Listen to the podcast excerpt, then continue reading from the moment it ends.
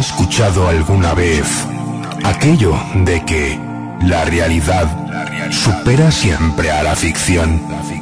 ¿Acaso no lo creen? Pues pasen, pasen y oigan.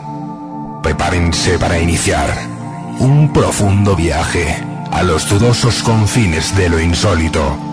Trazaremos ahora y por siempre las etéreas bases del eterno umbral de lo imposible.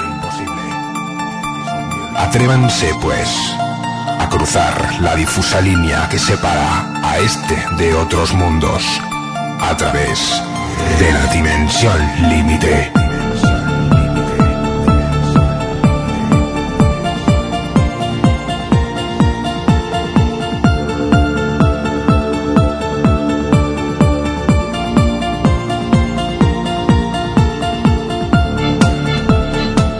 Bienvenidos, bienvenidas a una nueva edición de Expediente DL. Pues aquí estamos. Eh, no, no se ha colado una psicofonía eh, femenina. Eh, la voz que habéis escuchado es la voz eh, aparentemente real de la aparente compañera Adriana Stop, que me acompaña en esta ocasión. Hola Adriana, ¿qué tal? ¿Cómo estás? Hola David, pues muy bien, ¿y tú? Pues bien, bien, bien. Aquí estamos en una circunstancia de las atípicas, eh, de las atípicas típicas de expediente DL. Y bueno, repetimos contigo. eh, precisamente estuvimos en tu morada, en tu, no sé si decir un de morada, hace algunos meses hablando con Enrique Marín.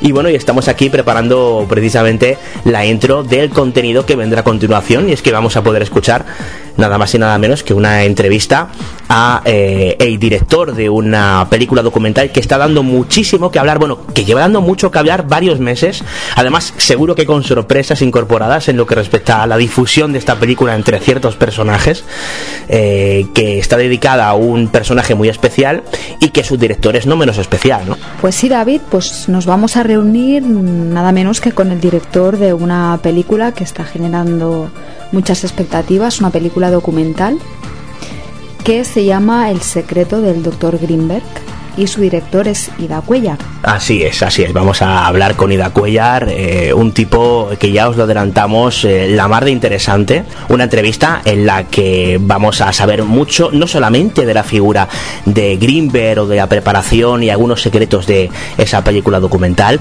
sino también de ciertos eh, entresijos eh, de la vida de un viajero que eh, creemos va a sorprender. Bueno, ya sabéis, vías de contacto, dimensionlimite.gmail.com, también tenéis redes sociales, eh, estamos en Facebook, estamos en Twitter, eh, como arroba dimensión límite, eh, y bueno, si queréis contactar conmigo, lo tenéis sencillo, me tenéis por ejemplo en Twitter, en arroba de cuevas C, y en Instagram en arroba David Cuevas Insta.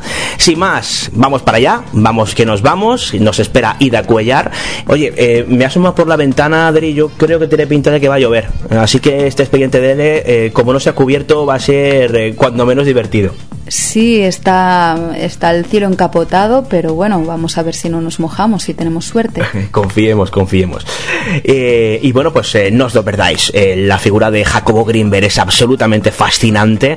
Vais a conocer algunos detalles, aquellos que sepáis de quién hablamos, que a buen seguro no conocíais. Y bueno, para quien no sepa quién es Greenberg, quedaos porque vais a alucinar. Sin más, no nos enrollamos y vamos ya poniendo la quinta marcha para el domicilio de Ida Cuellar.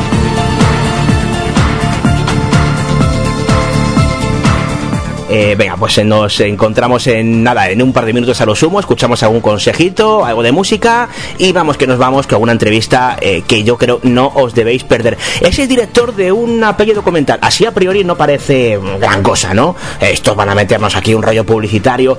No, os aseguro que eh, Dimensión Límite intenta no defraudaros y creemos que el contenido que viene a continuación es diferente y que creemos, esperamos que os va a sorprender. Hasta ahora. Hasta ahora. Vivimos adyacentes a otra realidad. Cruza con nosotros la dimensión límite. Debería haber una audiencia con expertos sobre el tema. Soy demócrata, Sam. ¿Ayudarán 20.000 millones en astronomía en la reelección? No. Hemos descubierto una estructura intelectual sin fisuras para el universo. No es un buen anuncio.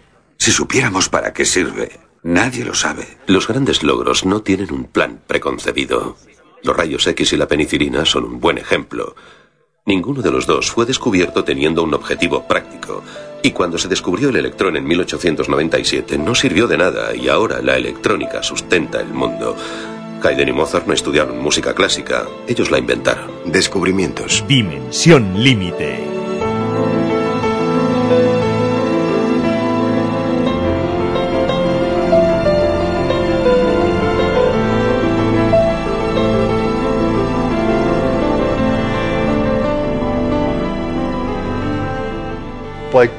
Evaporated. Uh, you know, why did this happen? Poor Hako, what is, where has he gone to? No tenemos nada realmente, no tenemos cuerpo, no tenemos sangre, huellas digitales, alguna evidencia de que haya pasado un, un delito. Your um, Dr. Greenberg's disappearance was like that. The, the water is waters are very muddy. People have different versions of events, but uh, as William Blake said, everything that you can believe is an image of truth. Evidentemente para los científicos era un chamán. Para los chamanes era un científico. Estaba entre dos mundos. Sé que desaparece, sé que la esposa está prófuga, sé que la mamá miente. Sabemos muchas cosas, pero legalmente no podíamos actuar. Si veía el universo no supo ver lo que tenía al lado, que era una amenaza. Si tú compruebas la base científica o los primeros pasos de la telepatía, pues eso lo quisiera cualquier gobierno.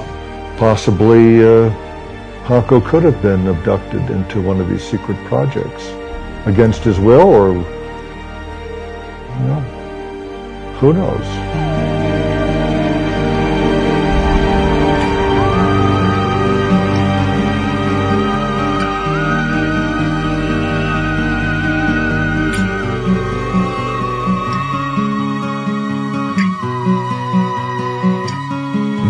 Límite. Le conocí una noche bebiendo mezcal. Yo buscaba respuestas y alguna verdad. Él sentado a mi lado me habló del rencor y pálido como un ángel levantó su copa y dijo, voy a quemar mi vida muy lejos de aquí. Echaré raíces en el corazón del sol. Pasarán los años y te recordaré cuando mi luz arrepentiré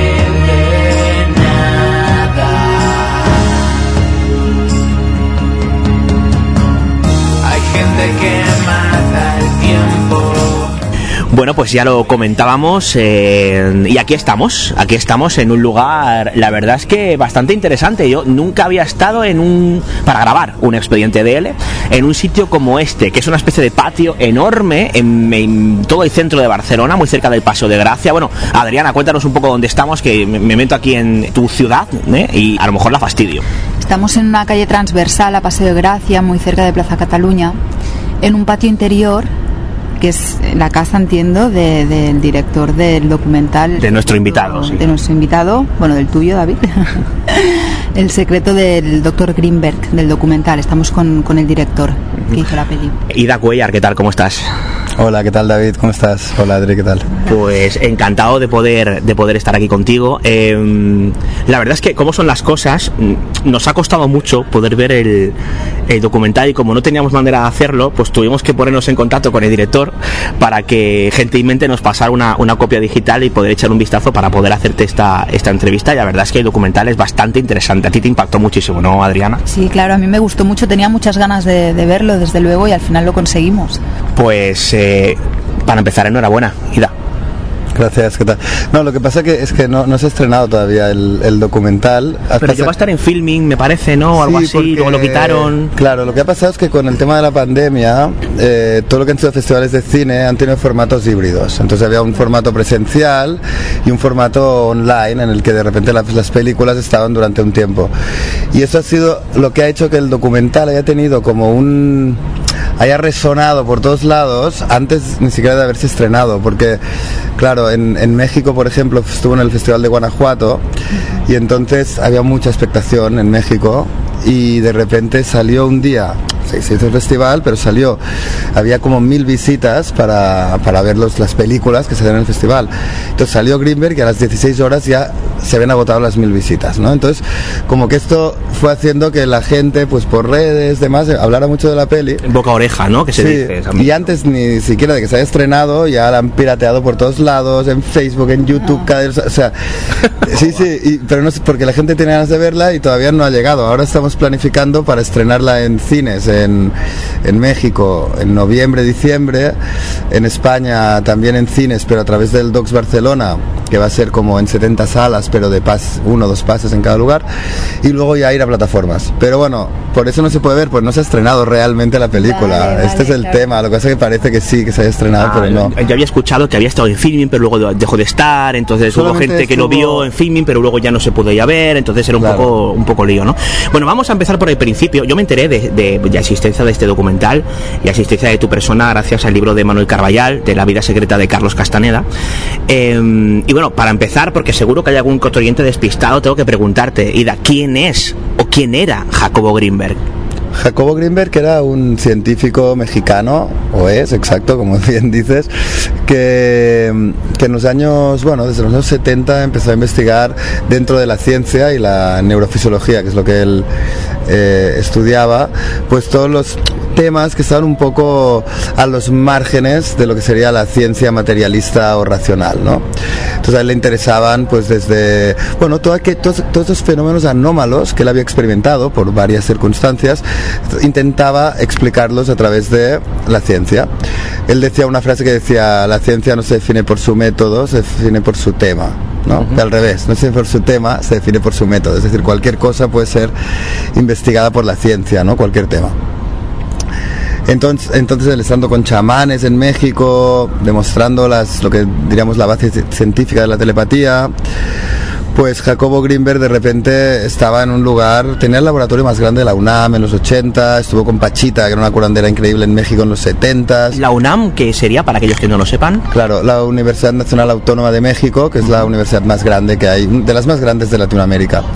Y él ahí tenía el laboratorio también más grande de, de la universidad, con eh, apoyos, digamos, del CONACYT y otras eh, eh, instituciones privadas que pues ponían dinero en sus investigaciones porque eran muy punteras en aquella época.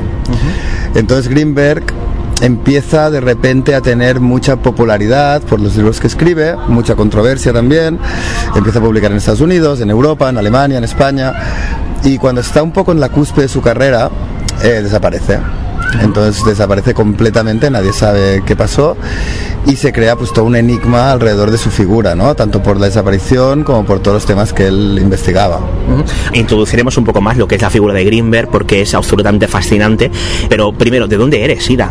Yo soy de aquí, de, de, bueno, Barcelona, de Arenys de Mar, de un pueblo aquí al lado de Barcelona, y, y de aquí soy. Y descubrí la historia en México en el año 2010, en mi primer viaje que, que hice en este país. Eso te iba a preguntar, claro, que hace un, un catalán de, de Maresme eh, haciendo un documental sobre, sobre un científico mexicano como Jacobo Greenberg, porque además mm, no, no me atrevo a decir la edad que tienes, pero no sé si supera mucho de los 30.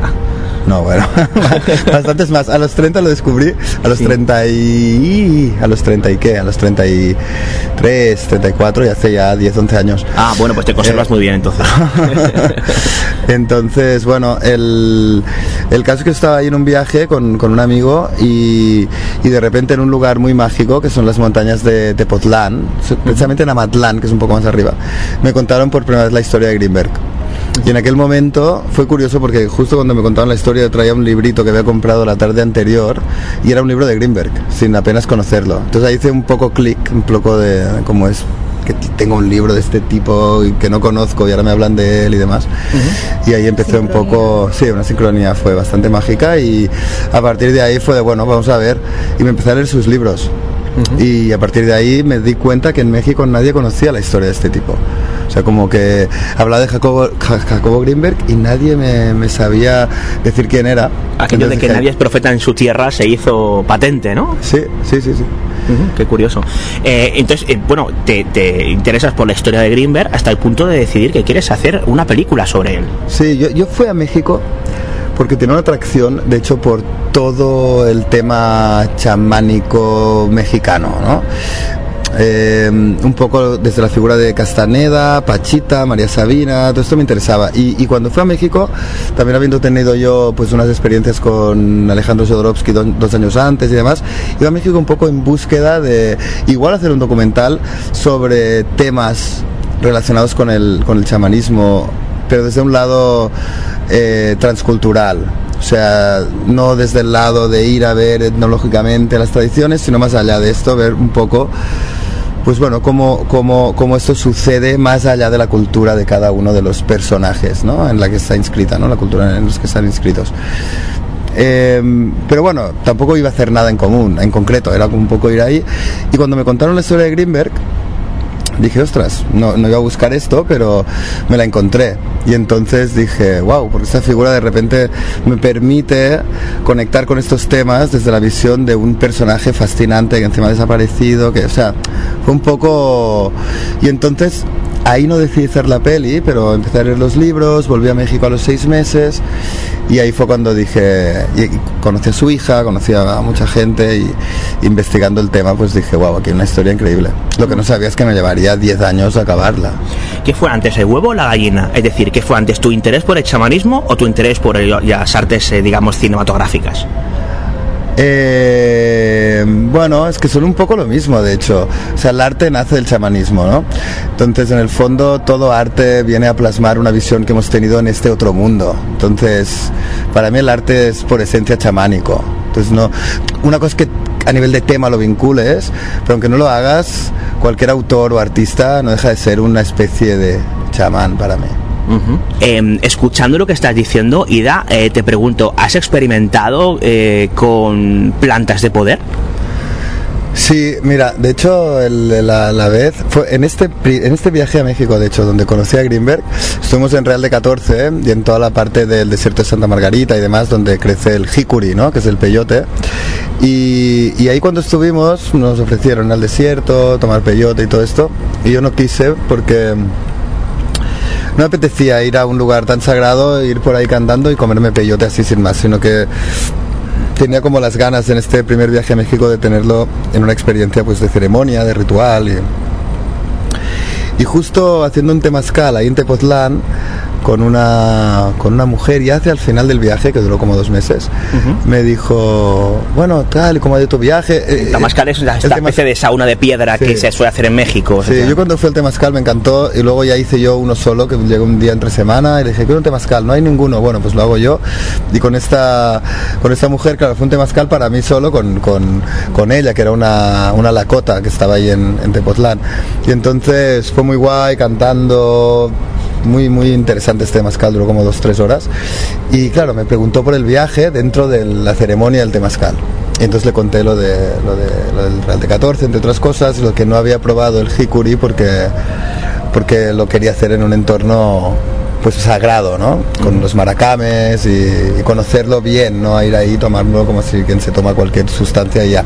En fin, que entonces me dijo, pues este sábado viene un maracame huichol de 96 años que no habla español, que viene de la sierra, madre de tal, y si quieres te invito a venir. Y yo, ah, qué guay. Y entonces fui. Y, y bueno, probé el peyote por primera vez, la experiencia fue muy increíble, pero estuvo muy bien porque la vi dentro de este, de este gran chamán que era don Antonino, este maracame que murió hace unos años. Y, y nada, fue una experiencia. Luego, al cabo de unos meses, este mismo hombre que nunca había salido de México estuvo aquí en Barcelona, hizo una ceremonia en Montserrat el día de mi cumpleaños. Entonces fui a Montserrat con este, con este hombre y luego con su discípulo. Sí. No, pero el peyote es muy interesante porque hecho de manera ceremonial eh, bueno, es una experiencia, no, no, no sabría, pero la conexión que sientes con, con este maracame, sus voces, eh, yo la primera vez que tuve esta experiencia, lo más que te podría decir es volver a casa. O sea, tuve la sensación de estar volviendo a un lugar al que ya había estado y, y volver a estar ahí en esta comunión más allá de visiones o de ¿no? Fuegos artificiales, hablo de algo más profundo, de este volver al hogar, ¿no? Entonces, y es un hogar, hay un fuego encendido, un... entonces fue muy, muy interesante. De hecho, fue el penúltimo día antes de irme a México. Yo al día siguiente cogía el autobús, me iba a la ciudad, hacía las maletas y al día siguiente me iba. Pero estar con ellos, estar por la mañana sin haber dormido, con el copal, bendiciendo los árboles, haciéndoles cantos a las 7 de la mañana cantándole a los árboles, los niños pequeños por ahí cogiendo una flor y la mamá diciéndole, no, pídele permiso antes, o sea, no puedes coger una flor sin pedirle permiso, o sea, para mí fue esto, más allá de, obviamente el peyote para ellos no es una planta, es una planta sagrada que es un dios, una divinidad, ¿no? Que se encarna. Entonces, bueno, esta fue mi... Eh, comentabas que eh, te interesaba el tema de chamanismo, incluso tuviste una serie de experiencias con Alejandro Jodorowsky. Bueno, cuenta, cuéntanos esto. Ups. ¿Cómo se da esto? O sea, claro, esto... Bueno, la historia sería muy larga, pero yo conocí a Alejandro Jodorowsky también en una... ¿Cómo os lo contaría? Sí, para no hacerlo muy largo. Yo, es- para hacerlo corto, yo escribí el nombre de Jodorowsky en un papel y al mes Jodorowsky apareció en el hotel donde yo estaba en Madrid. A ver, a ver, a ver, no, no, no, no, detente, no te preocupes por el tiempo. A ver, explica esto, porque bueno, Alejandro. Jodorowsky, bueno, te voy a pedir que resumas una cosa, que para algún despistado que haya, ¿Quién es? ¿quién es eh, Jodorowsky? Bueno, Jodorowsky es un artista, cineasta de culto, psicomago, ilustrador de cómics, es, es como el artista en, en mayúsculas, ¿no? Sí, tendría que haber- haberte preguntado que no es Jodorowsky. Que pero- no es, exacto.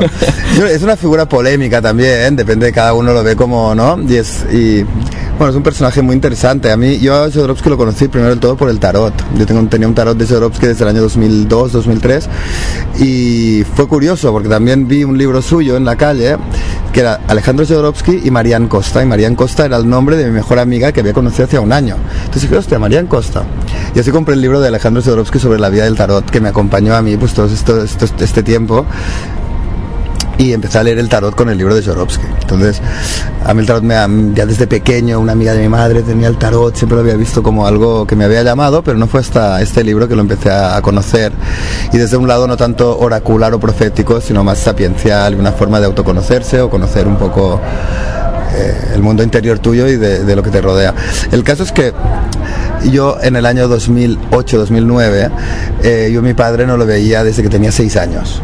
Entonces de repente mi abuelo me dijo que mi padre estaba aquí, él estaba en Brasil, en fin, tenía 32 años o algo así, y me dijo que, que mi padre estaba aquí. Entonces dije, bueno, pues al cabo de dos meses o así, le dije, ¿sabes qué? Lo voy a ir a, a ver, te voy a, ir a ver a ti y ver a mi padre, ¿no? Esto le dije a mi abuelo. Yo me desperté una la mañana siguiente, sabiendo que iba a ver a mi padre después de 30 años, con una sensación como de angustia, ¿no? Y de una sensación de no poder habitar mi propio cuerpo ni el mundo en el que estaba.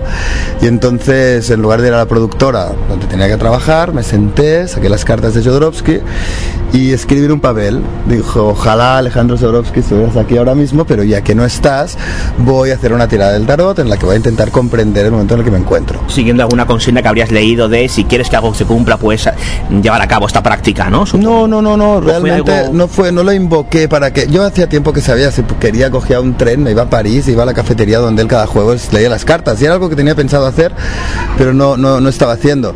Y en aquel momento de, de- de- de crisis, digamos, o de, de simplemente cogí el tarot de Jodorowsky y pensé, wow, qué guay sería tener a Jodorowsky ahora aquí al lado. Y lo escribí. Pero ya que no está aquí ni tampoco tal, pues hago mi tirada. Entonces hice la tirada, lo escribí, fue a ver a mi padre y al mes estoy en un hotel en Madrid por una filmación, por un rodaje y de repente la montadora me dice, oye, vamos a montar. Y dije, no, mira, en lugar de ir a montar, vamos a quedar aquí en el hotel, montamos aquí tranquilos, comemos y luego vamos. Entonces vamos a comer y en el, hostal de las, el hotel de las letras, ahí en Gran Vía, y de repente estaba vacío, no había nadie en toda la sala. Y en una mesita estaba Alejandro Jodorowsky con otra persona. Entonces yo empecé a temblar, me, se me puso la piel de gallina. Y le dije a la montadora, es que es Alejandro Jodorowsky. Y me dice, ¿quién es Jodorowsky? Digo, ¿cómo no puedes saber quién es Jodorowsky? Está aquí, escribe su nombre en un papel y estaba... Despedida. Despedida, no puedes votar. y entonces, pues de repente no me atrevía a ir. Me daba miedo, no sé, tenía esta cosa, pero pensé, a ver, los he escrito en un papel, tienes que ir. Y entonces fui a, a hablar con él, le dije, mira Alejandro, y le conté un poco lo de lo que escribí, mi padre, no sé, se lo debía decir todo medio a, a bocajarro, porque el tío me miró y me dijo, "Bueno, tranquilo, tranquilo, siéntate.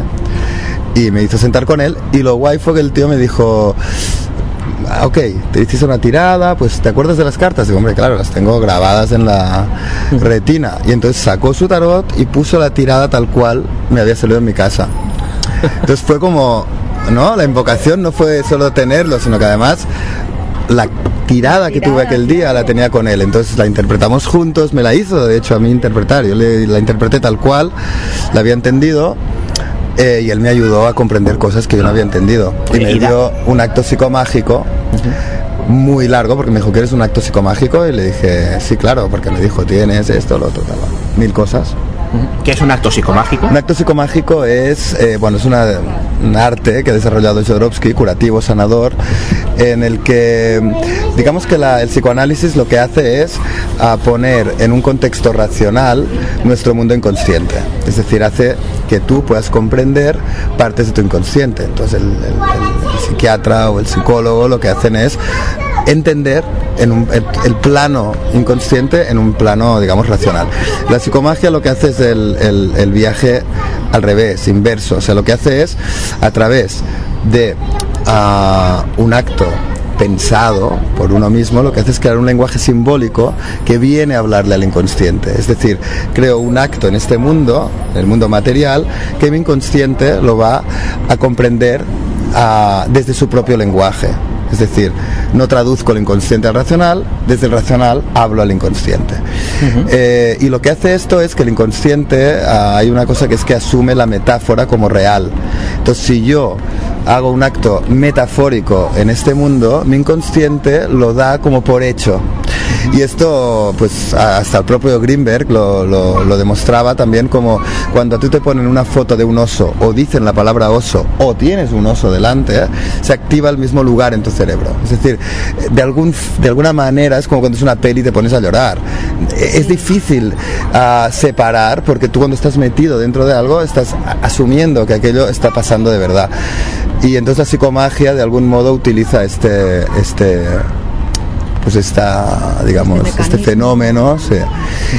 Y Jodorowsky lo fue, bueno, para él lo, lo- para él nació en un compendio de lo que sería el teatro, de lo que sería el teatro sagrado, ¿no? de lo que sería también el chamanismo, la brujería que él había vivido, a través del mundo de, también de los sueños y también de la psicología freudiana o junguiana. Y a través de todo este, él creó lo que sería la, la psicomagia. ¿no?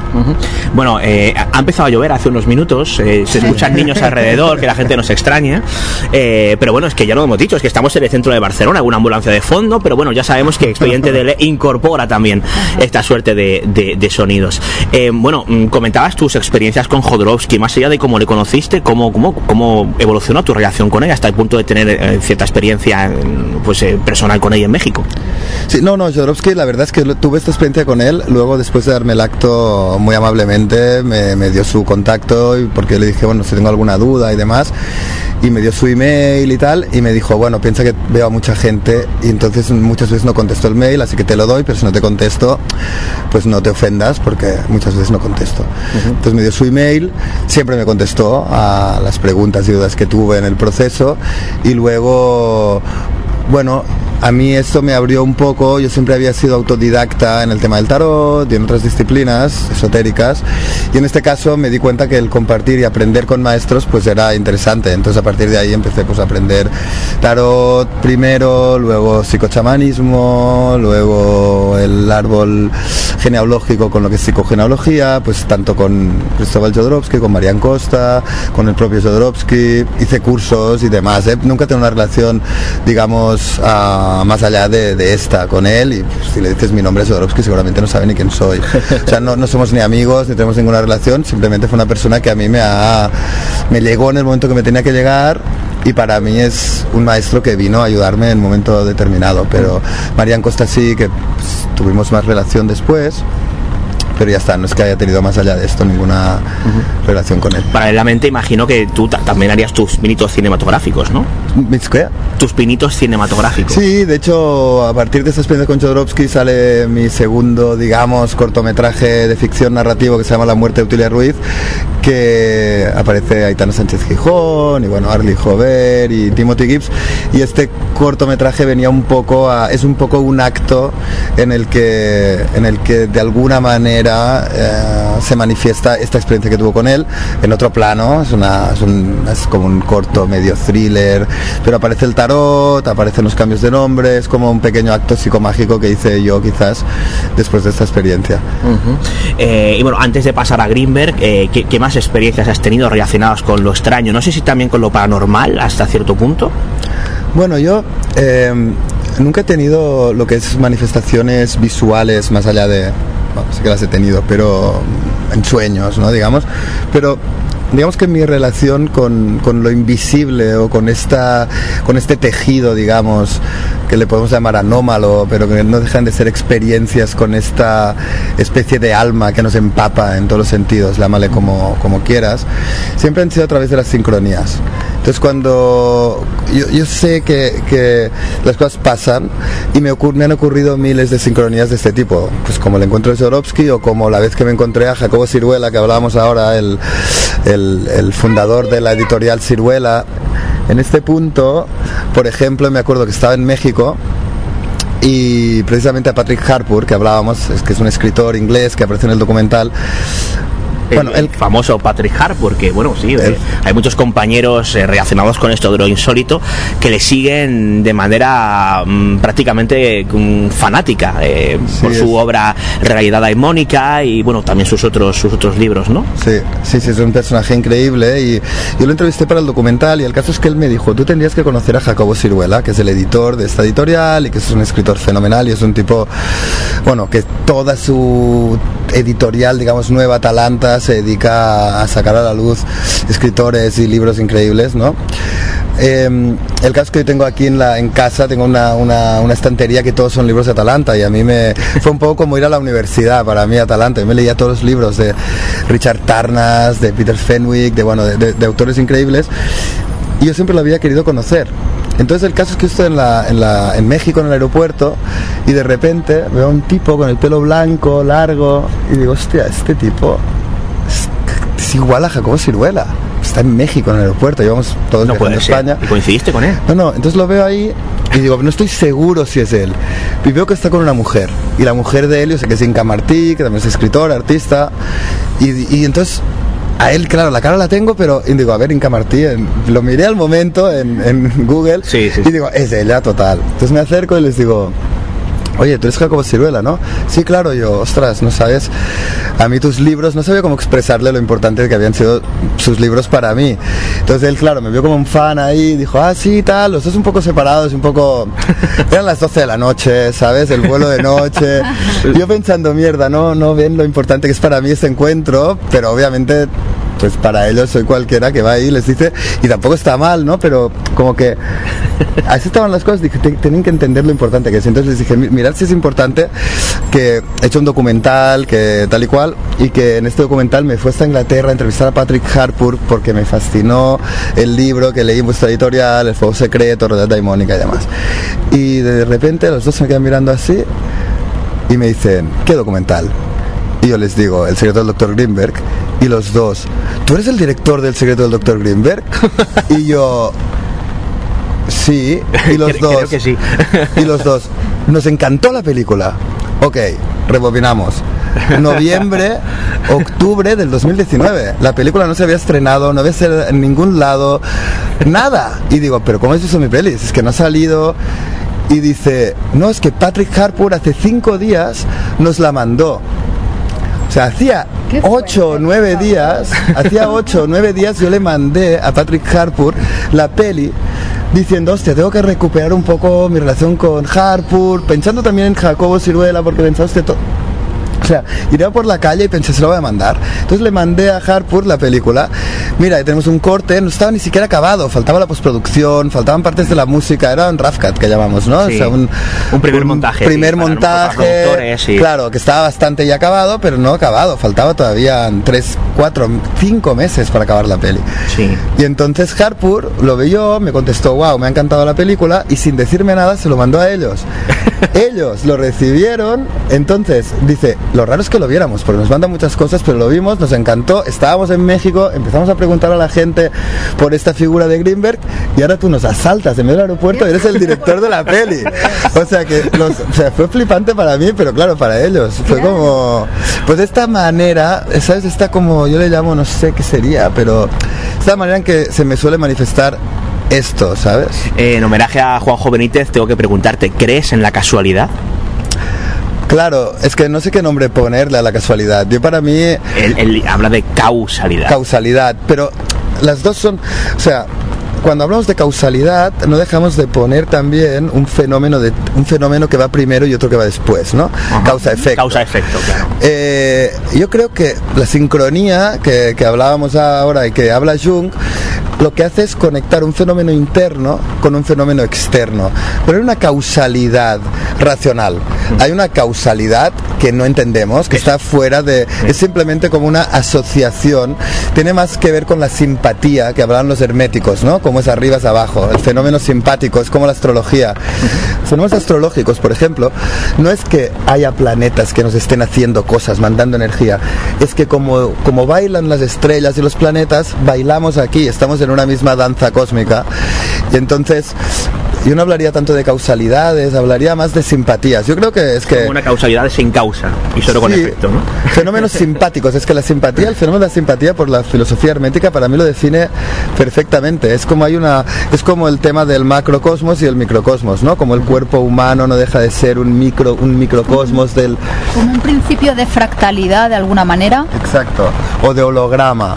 ¿No? O de fractal, que el holograma lo que tiene es que cada una de las pequeñas partes de un holograma mantiene la contiene la información del conjunto, ¿no? Entonces, sí, fractal, holograma, pero lo, lo- lo interesante de la sincronicidad de Jung es que el fenómeno tiene una importancia a nivel subjetivo para aquel que lo está experimentando. Es decir, si a mí me pasa algo así, se me pone la piel de gallina y cuando lo cuento 10 años después de que me pasara, es porque hay algo ahí que hace que mi alma se regocije, ¿no? Y esto es porque está sintiendo que está en este mundo donde las cosas son de esta forma y es un mundo que hemos olvidado tanto que, que pues no estamos acostumbrados y, y nuestra excesiva racionalidad nos impide conectar muchas veces. Mm. Estamos aquí, pues lloviendo. Yo me estoy mojando un poco, pero Adriana, veo que estás, estás disfrutando Estoy con. disfrutando como una enana y quería preguntarle a Ida em, si, si eres capaz de relacionar un estado tuyo, digamos, no sé si emocional o mental, en, en aquellas épocas en las que te suceden más sincronicidades. ¿Sabes por dónde voy, no? La pregunta. Sí, sí, totalmente. Y, claro, obviamente, mira, pues ahora te, te lo diré así, seguramente no será tan exacto, pero puede suceder dos cosas. En los momentos de gran necesi- necesidad, es decir, en un momento de una crisis existencial, en un momento de gran necesidad, esto ocurre con el tarot. Yo cuando leo el tarot, por ejemplo, y no me pasa solo a mí, sino también a la gente, cuando alguien viene con una pregunta, un tema en el que ves que la persona lo necesita, el tarot se abre porque la persona se está abriendo, es un espejo, y se manifiesta de una forma bestial. Cuando vienen por curiosidad, obviamente funciona, pero es, es distinto, ¿no? Entonces, en mi caso, en momentos de grandes crisis, cuando uno abre la puerta, es decir, si yo tengo una gran crisis, me quedo encerrado en casa, no pasa nada. Ahora es cuando en un momento existencial, llamo crisis o llamo un momento, un evento en el que la vida te somete a un, a un lugar en el que tienes que sacudirte, quemar lo que ya no vale, cambios fuertes. Entonces cuando, cuando tú te atreves a, a- a- y dices, ok, salto al vacío, es cuando pasan. Pero tienes que arriesgarte. O sea, si no lo haces, no viene a llamarte a la puerta. O sea, tú tienes que ir. Y luego en otros, esto sería un momento más de, de- de- de di- decir, hacia allá voy. Me afrento mi mayor temor. Lo, afrontas, este mayor temor, y de repente aparecen. Pero es a ciegas, o sea, tienes que sumerger en, en la oscuridad. Esto es una. La otra es en momentos de gran fluidez y de gran apertura y conexión interior. Es cuando estás muy conectado con, con el adentro y muy abierto hacia la afuera. En este momento se produce la magia. Tú fluyes, estás conectado contigo, pero abierto a todo. Entonces, claro, eres, eres. ¿Qué nos pasa cuando viajamos muchas veces, cuando salimos de estructuras que son muy cotidianas? Pasa. Pero tienes que estar muy abierto, muy conectado con dentro y una palabra que me gusta mucho que es entusiasmo. Y el entusiasmo es muy interesante porque etimológicamente viene de enteos, que es Dios interior. Entonces, el estar entusiasmado tiene que ver con estar conectado con este Dios interior que tenemos dentro, que nos está llevando hacia hacer aquello que nos entusiasma. Pero tiene una connotación espiritual el entusiasmo. Dios interior o incluso podría especularse con niño interior también, ¿no? En teos puede ser, yo cuando lo he leído siempre era más como Dios, pero bueno. No, me, refiero no tanto a la etimología, sino Ah, vale. en tanto a la circunstancia o al, con- al claro, concepto, ¿no? Totalmente, totalmente. Decimos niño porque regresamos a esta pureza del ser esen- esencial, ¿no? Pero puede ser niño, puede ser Dios. Ya, pero el a, lo, niño a Dios. lo mejor hay mucha gente que comulga más con lo del niño que con lo de Dios, porque eso depende de los credos o de la, de Sí. la creencia de cada, de cada Claro. uno, ¿no? Pero creo que es una comparativa que hasta cierto punto tiene cierta analogía, ¿no? Sí, total. Bueno, porque yo creo que eh, el problema sí es que la religión hace que muchas palabras como alma, como Dios, se vuelvan religiosas cuando en un marco espiritual Claro. lo que se nos ofrece es la libertad. El místico es libre porque vive a Dios en sí.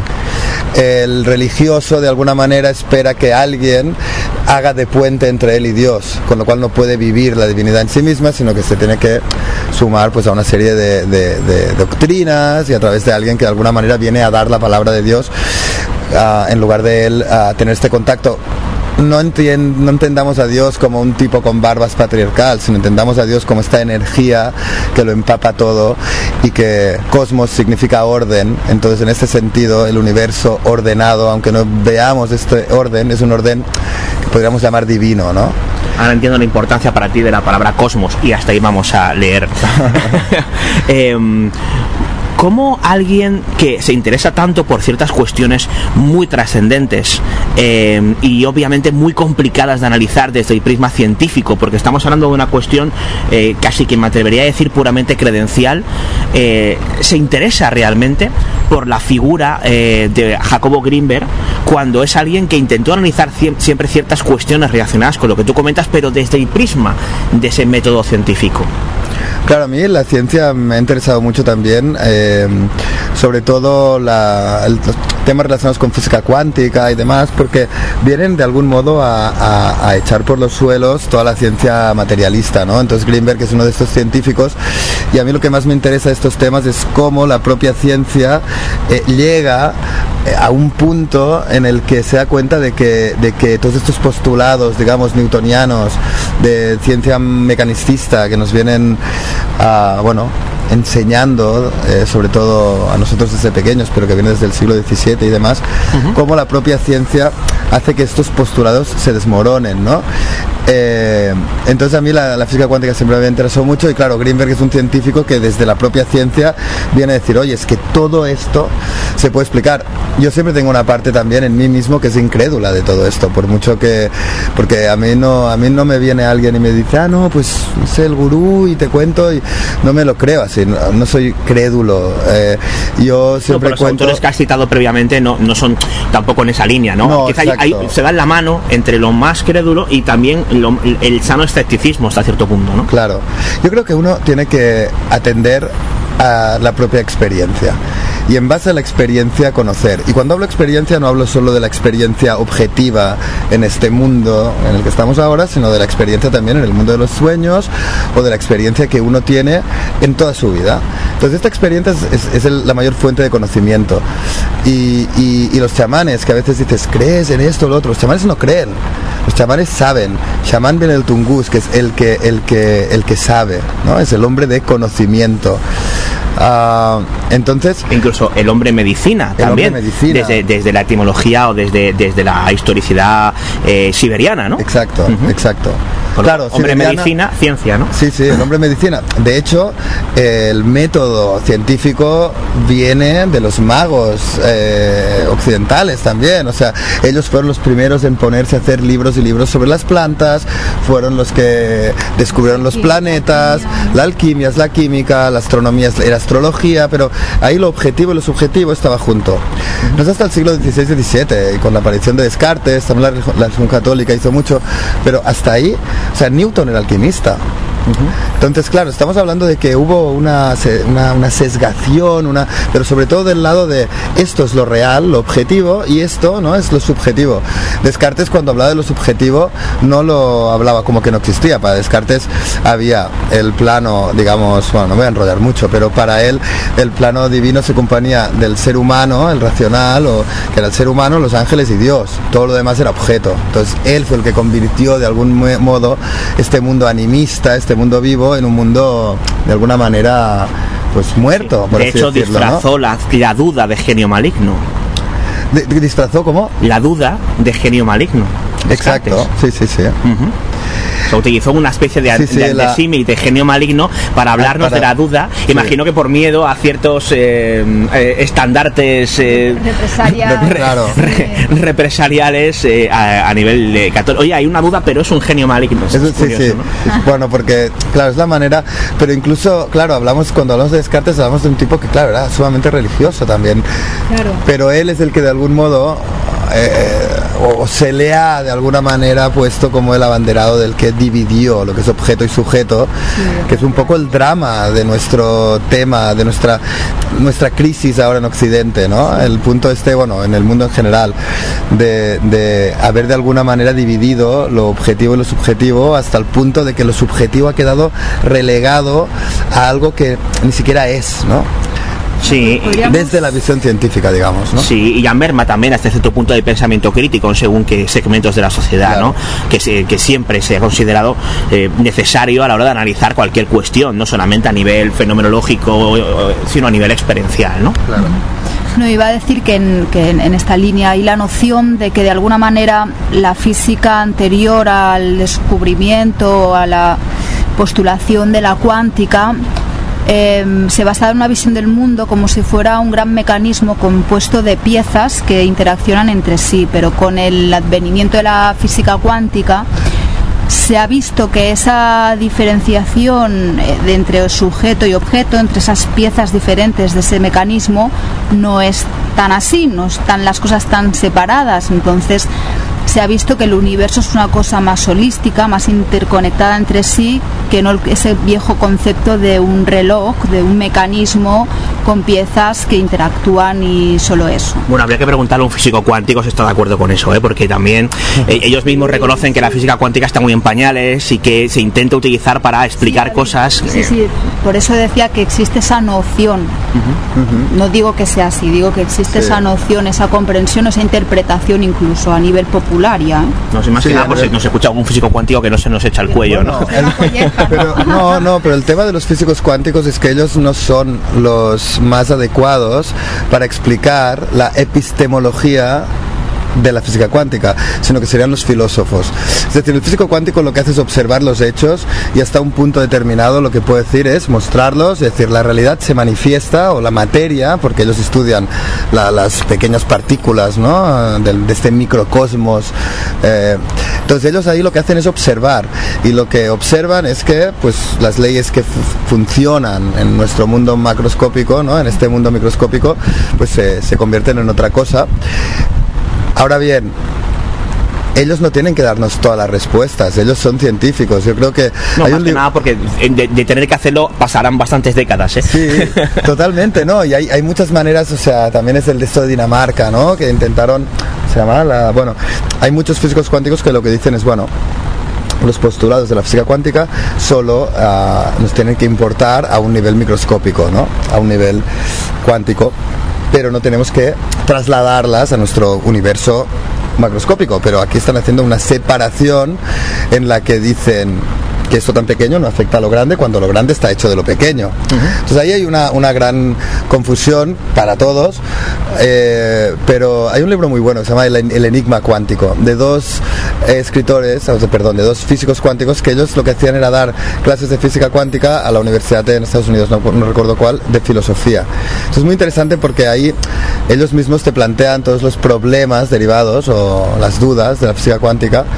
y ellos mismos, obviamente no, Greenberg da un paso más allá, ¿no? Y Greenberg con iba- postulados... ¿qué, qué pensaría Greenberg de todo esto? Claro, Greenberg, Greenberg lo que decía es, lo que ocurre ahí, de- ahí Greenberg de, de hecho postula, por ejemplo, un, un tema que es el tema de la no localidad de los fenómenos cuánticos. ¿no?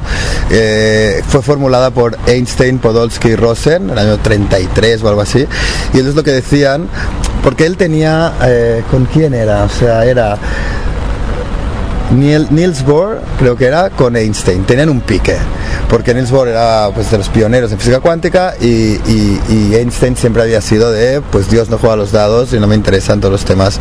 O sea, no me interesan, no.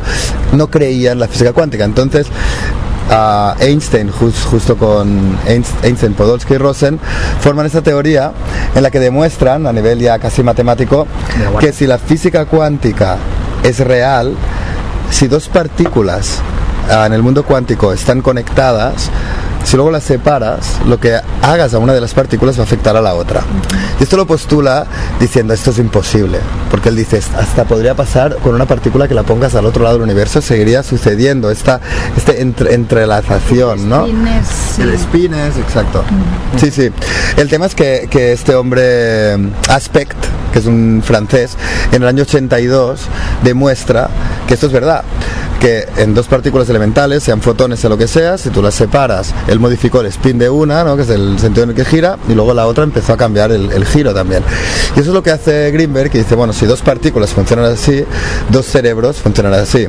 Entonces, para él, dos cerebros que han estado conectados, han hecho una unidad, van a seguir conectados, entrelazados, por mucho que los separes. Y esto es parte de su teoría sintérgica. Y entonces él lo demostró con una serie de experimentos y demás, que son los que lo llevaron a demostrar científicamente los, los, el, el porqué de los fenómenos telepáticos. ¿Qué más cuestiones investigó Greenberg al respecto de lo que tiene que ver con lo paranormal o no inexplicado? Bueno, estuvo con esta chamana curandera, digamos, Pachita, que mira, precisamente Jodorowsky estuvo con ella también, y era una curandera que ahí en México en los 70 curaba a gentes de todo tipo de enfermedades, incurables, de todo, y los abría con un cuchillo de monte, sacaba sus órganos, ponía órganos nuevos y había colas de gentes que venían de Estados Unidos, de Francia, de todos lados. Y Greenberg estuvo con ella durante un año. Tiene un libro que se llama Pachita, en la que intenta explicar. El más famoso libro de Greenberg, se podría Sí. decir, ¿no? Sí, es uno de los más famosos. Este, yo creo, y su autobiografía, ¿no? La batalla por el templo. Y bueno, de hecho, Pachita pasa a formar parte de, de su de su libro, bueno, de su serie que es Los chamanes de México, que son siete volúmenes, donde hace un recorrido por todos los chamanes mexicanos, muy interesante. Intenta explicar cómo se producen cada uno de estos fenómenos a través de su teoría sintérgica. Su teoría sintérgica es una teoría que lo que trata es de explicarnos cómo se crea la realidad que vemos. Y en esta explicación de cómo se crea la realidad, él encuentra que se puede explicar también el porqué de todos esos fenómenos que la ciencia pues no podía explicar, ¿no? Fenómenos anómalos, milagros, levitaciones, a predecir el futuro, todo esto ah, dentro de su teoría sintérgica encuentra un, un marco de explicación científica teórica, teórica, porque era una teoría que no, se aca- no está terminada, ¿no? digamos. Pachita es lo que se conoce en la literatura, digamos, relacionada con estos temas como una curandera psíquica, ¿no? Eh, y la mayoría de los curanderos psíquicos que se han investigado, al final, cuando se han acercado lo suficiente, cuando han permitido acercarse lo suficiente, se les ha descubierto el fraude, ¿no? Eh, eh, pues, digamos que tripas de animales escondidos bajo los dedos, en los algodones, etcétera, etcétera. Eh, pero uh, Greenberg estuvo muy cerca de Pachita, imagino que con un, sentido absolutamente escéptico para intentar pillarla y nunca lo consiguió, no solamente él, sino otras tantas personas que, que- que se acercaron lo suficiente como para verificar a, a priori que ahí, al parecer, no había ni trampa ni cartón. Sí, es muy interesante lo que, lo que dices, porque aquí hay dos cosas. Una, que a Pachita nadie logró, logró ver que tuviera ningún truco. Yo estuve con el último ayudante de Pachita y él me dijo, es que una vez que estaba yo solo con ella Dice, y el que ponía los algodones, el que ponía todo era yo, no había nada debajo, no había tripas en ningún lado. Dice, ¿cómo te lo puedo explicar? No puedo explicártelo, me lo decía. Y Jodorowsky estuvo con ella también, Frechedo, ha habido mil, hasta la grabaron. Ah, es increíble el fenómeno Pachita, si había truco, Jodorowsky decía es que es la mejor ilusionista que ha existido nunca.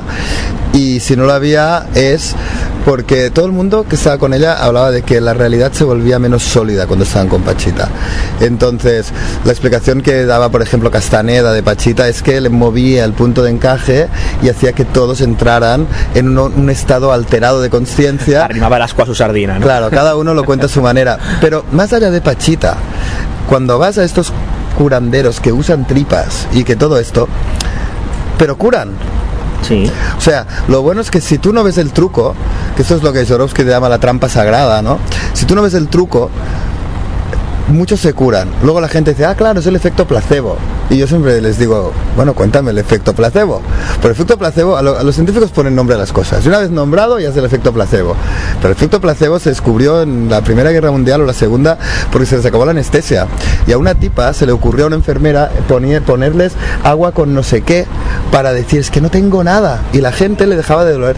Y entonces esto, no sé si fue en Harvard o en qué universidad, lo empezaron a, a estudiar y se dieron cuenta de que pues dando pastillas a la gente que no tenían nada y pastillas que sí, los efectos muchas veces, pues era como que no, no había tanta, tanta diferencia, pero había mucha gente que dándoles pastillas que no llevaban nada se curaban de un dolor de cabeza, de lo que sea, es el efecto placebo. También están los nocebos. ¿Los? Nocebos. ¿Qué son los nocebos? Sí, eh, efecto nocebo. Es, es- el efecto nocebo es, es- es lo mismo pero en sentido negativo. Creer que una cosa te va a hacer daño y en realidad Ah, no, es, sí, es, claro, nocebo, em, claro, claro. No es nociva y te lo hace. Te hace Claro, daño y te hace eso. daño. Claro, el principio poder sería el mismo, esa es el poder de la, o- de la imaginación. Pero el tema aquí, cuando hablamos de placebo o de nocebo, le ponemos un nombre, lo catalogamos y lo ponemos un tanto por ciento y ya está explicado. Ya. Pero nadie lo ha explicado. Nadie entiende cómo algo psíquico y no material puede afectar a algo material, como es un órgano, un cuerpo, lo que sea. ¿no? Se ha visto con niños, se ha visto más. Este vínculo no está hecho. Ahora la ciencia se quita de encima esta anomalía poniéndole un nombre. Y esto es, es un, es un modus operandi. ¿Por qué? Porque no encaja en la cosmovisión en la que vivimos. Estamos en una cosmovisión que todos nos hemos creído, que a todos nos han explicado, pero que no funciona para muchas cosas. Y para lo que no funciona, lo apartamos. No, es que es un 20%, es un 10%, es un 30%, da igual. Lo tachamos de anómalo, lo tachamos de lo que sea y, y nos quedamos tan anchos. Pero nada, esto que me parece interesante porque la gente se cura, pero se cura ¿por qué? Porque de algún modo su fuerza imaginativa, su psique es sanadora y es capaz de curar. Muchos chamanes decían, yo no te curo, te ayudo a autocurarte. ¿no? Esto lo decían muchos médicos antiguos. Bueno, también. es sabido que cuando una persona se somete a una operación complicada o tiene sobre todo por delante un complicadísimo proceso de recuperación, son los propios médicos ortodoxos los que reconocen que sin el ánimo, sin, sin digamos Actitud. la capacidad o la actitud de la persona, eh, es complicado que se recupere. Es más, incluso las recuperaciones ya sabido aparentemente milagrosas debidos precisamente a la actitud positiva. No solamente del paciente, sino también está lo que se llama el poder curativo de la fe.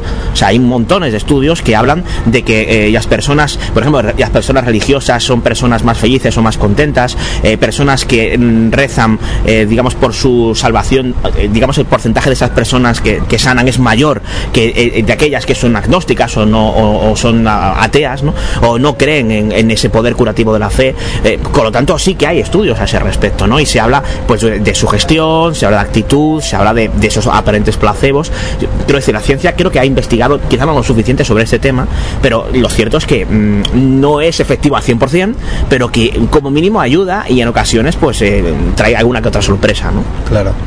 Sí, sí, sí, no, yo creo que se ha estudiado, se habrá estudiado mucho. ¿eh? Lo que me refiero es que los estudios no dejan de ser estadísticos, lo que no se ha hecho es explicarlo.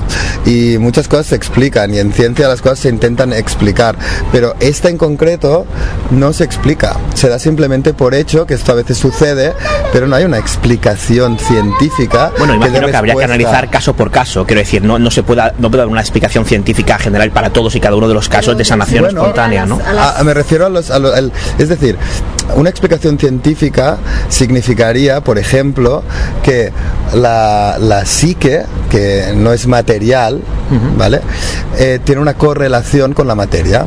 Esto, por ejemplo, en las sincronías junguianas se puede explicar. La parapsicología habla de la interacción mente-materia, sin ir más lejos. Claro, la parapsicología sí, por eso digo, pero esto es una cosa entre lo subjetivo y lo objetivo que la ciencia no se atreve todavía, por ejemplo, cuando Stephen Hawking quiere hacer la teoría del todo y demás.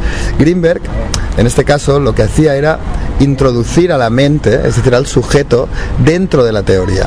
Si de algún modo demostramos, y esto pasa en física cuántica, que el observador está modificando aquello que se está observando, y esto es un postulado de la física cuántica, y se ha observado que depende de cómo se observa un fenómeno y cómo se mida, este fenómeno se va a comportar de manera distinta, ¿por qué no involucrar al sujeto dentro de la teoría? Y esto es lo que hizo Greenberg. Greenberg lo que hace es ah, introducir al sujeto. Y yo creo que igual su teoría es torpe, yo no soy científico, pero creo que es el primero que lo hizo a un nivel científico y creo que es lo que le hace falta a una teoría del todo, involucrar al sujeto, porque la realidad que vivimos es subjetiva. Entonces, cua- siempre que la queramos ver como algo objetivo, estaremos de algún modo observándola a medias, ¿no? Entonces, Ujú. Te iba a preguntar a ese respecto, tú que has hecho una investigación muy exhaustiva y muy, muy extensa sobre Greenberg, eh, seguramente un, un buen amigo como es Alex Escolá, que fue protagonista de una anterior edición de, de Expediente DL, que es un, es un doctor en psicología que estudia eh, desde un punto de vista estadístico temas relacionados con parapsicología, eh, habrá quien se pregunte, ¿hubo publicaciones científicas en revistas científicas indexadas de revisión por pares de, de Jacobo Greenberg o todo quedó, digamos, en su laboratorio y en sus libros de divulgación? Bueno, eh, digamos que él publicó libros muchos, ¿no? De divulgación y luego a nivel a nivel revistas y tal no conozco todas porque hubo muchas en su época. Sé que hubo, por ejemplo, en Estados Unidos en varias revistas porque una de ellas es la que está ahora mismo estaba clasificada por la CIA en los años 80, que es la que aparece en el documental.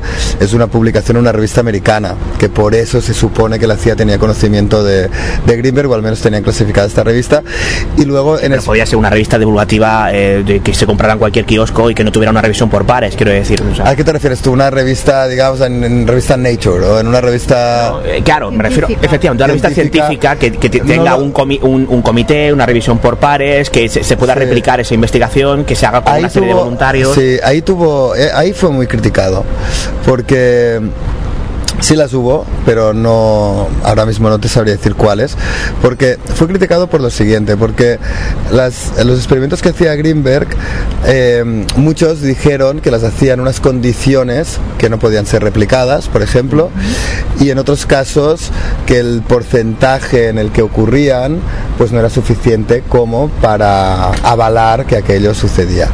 Pero claro, en esto es un tema que no, no, no te puedo ir mucho más allá. Más allá del resultado, el hecho de que lo intentara ya de por sí, yo creo era suficientemente interesante como para que una publicación científica se interesara por su, por su investigación, más allá de que los, los resultados no fueran concluyentes. Sí, pero estamos hablando de los años 80 eh, en el que y en México, ¿no?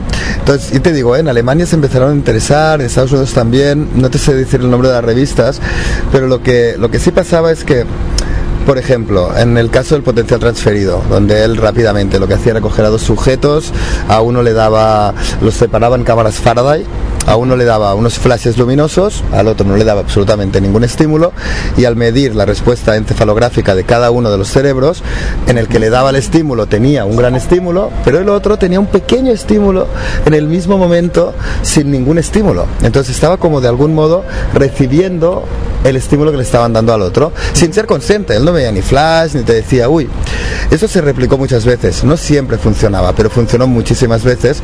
Y claro, reporte subjetivo o no, el reporte de hecho objetivo era, pues cuando hay gemelos, madre e hija, o dos personas que les ponía a meditar y realmente tenían una conexión, funcionaba. Cuando la gente no tenía esta conexión, no funcionaba. Entonces, claro, replicar estos fenómenos, es que él era un científico un poco artista.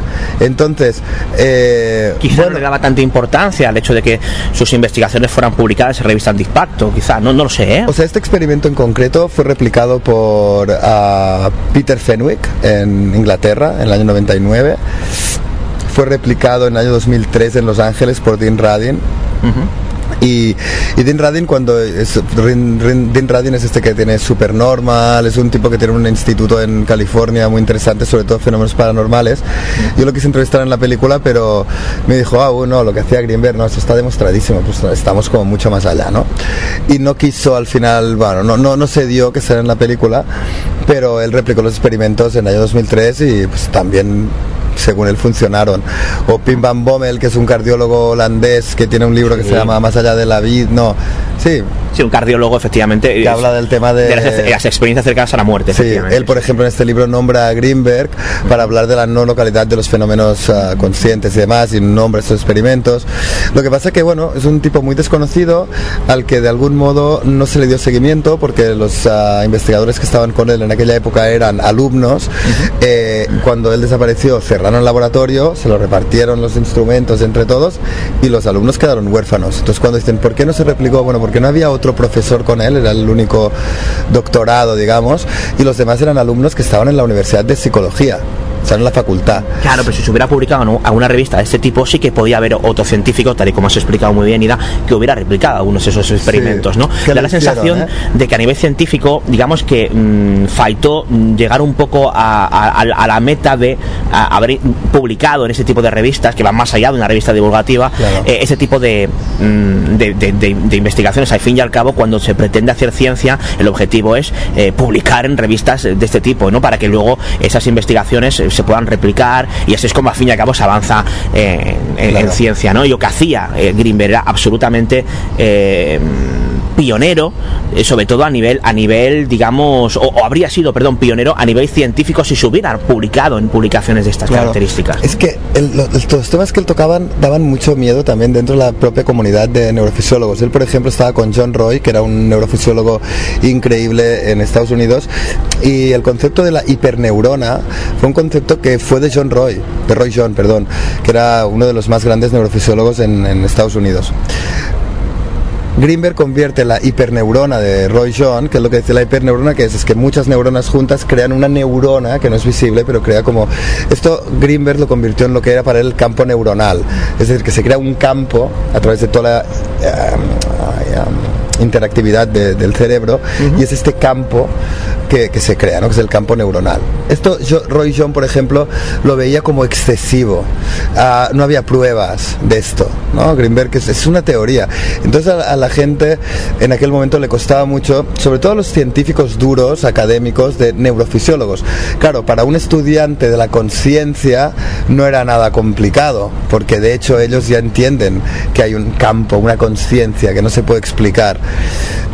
Claro, aquí se abren muchos dilemas. ¿Qué es la conciencia? ¿Es un producto de la actividad cerebral, que es como lo que dicen algunos? ¿O la conciencia está en todo, nos empapa y nuestro cerebro es solamente un receptor de esta gran conciencia cósmica? ¿no?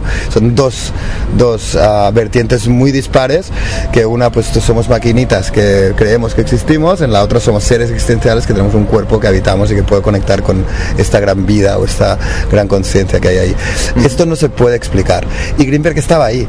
Entonces, cuando un- una revista científica ve esto, dice, bueno, ¿por dónde lo cojo? ¿no? Entonces, él por eso lo que hacía era en seminarios, ah, publicaba ah, en muchos lugares, pero en revistas académicas de este tipo lo desconozco, ¿eh? igual si hay publicaciones, pero seguramente fue criticado porque fue muy criticado él en este sentido, ¿no? En tu documental, El secreto de Dr. Greenberg, se habla también de las, eh, los eh, problemas que él tuvo a la hora de intentar avanzar en ciertas investigaciones en, en laboratorio. ¿Qué pasó ahí? O sea, ¿hubo algún tipo de toque por parte de alguna entidad científica? Eh, ¿Hasta donde tú has podido averiguar en tu investigación, Nida? No, en este sentido él era totalmente libre investigaba todo lo que quería. Lo que tenía fue críticas. ¿eh? O sea, él realmente nadie le impidió en ningún momento hacer su, su ciencia y, y en su laboratorio. Claro, pensar que en aquel momento él era uno de los profesores más, ah, no sé, glamurosos, no sé cómo te lo diría, pero más importantes de la Universidad Autónoma de México. Populares, quizá. Populares. Tenía el laboratorio, ya te digo, el más grande. Eran como tres laboratorios juntos. Todos tenían laboratorios pequeños. Él tenía un laboratorio enorme. Contrario que en España, por ejemplo. Él, eh, nadie, nadie le- se atrevía, o sea, cuando él sacó el libro de Pachita, por ejemplo, fue que todos los doctores y tal, incluso de la propia facultad, decían, ¿cómo está este hombre hablando de estos temas, no? Como, Claro, eso me y, y dándolos como reales. Entonces, o sea, lo- fue muy criticado. Pero él seguía con sus investigaciones y también tenía, pues, gente que lo, lo apoyaba, ¿no?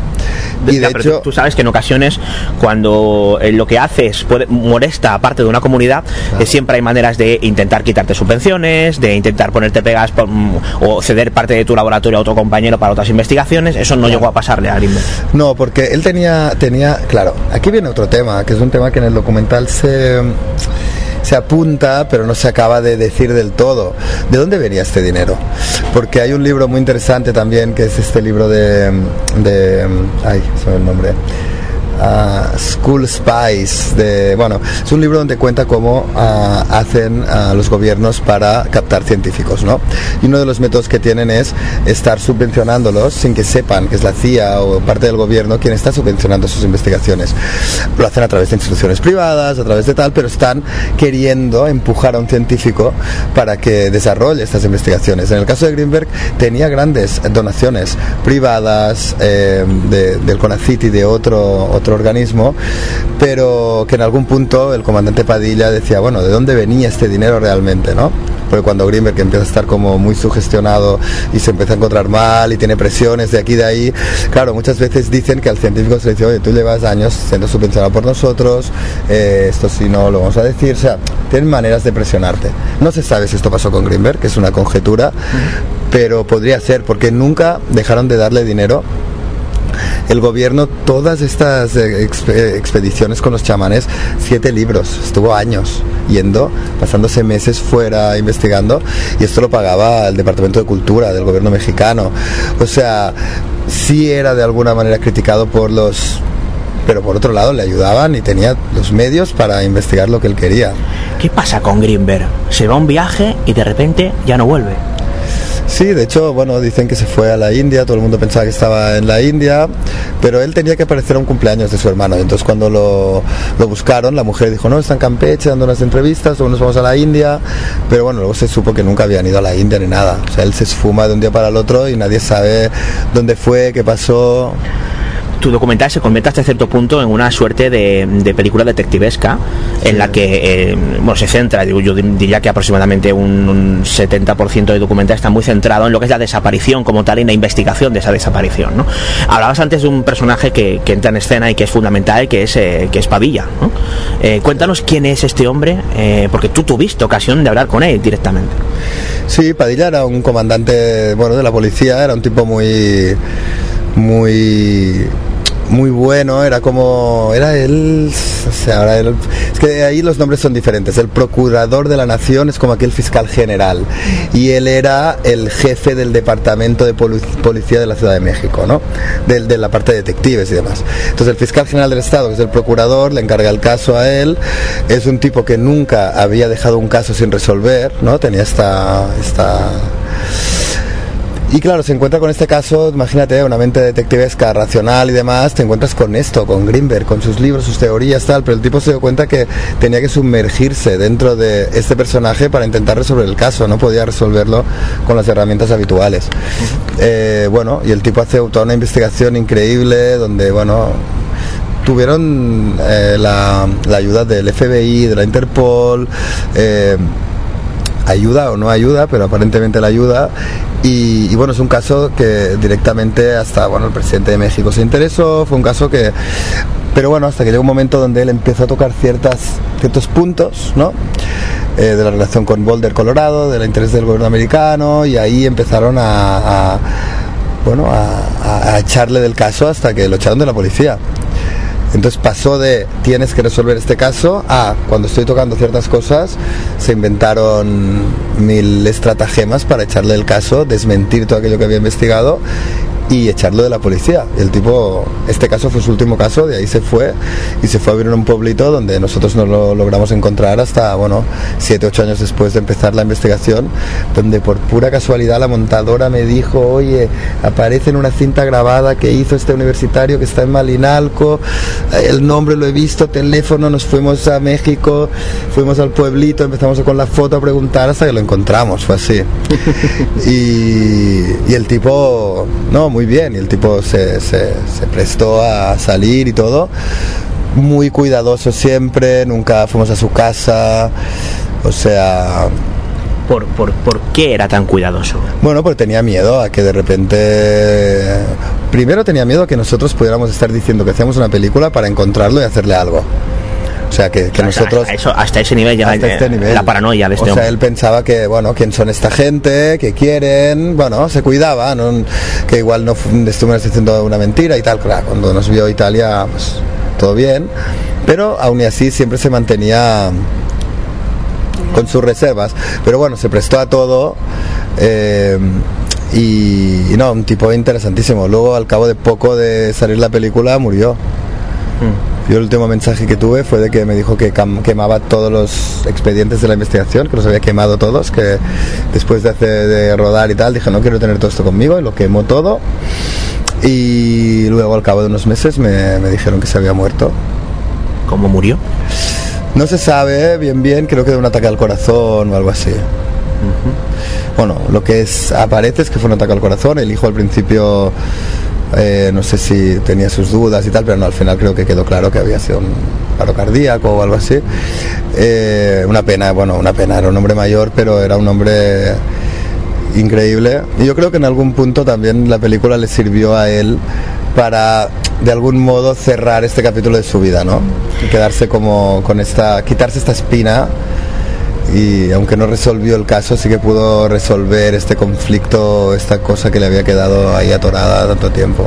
¿Y da- hay algo que nos contará ante la cámara Padilla eh, en lo que respecta a sus teorías o a su opinión de lo que realmente le pasó al doctor Greenberg?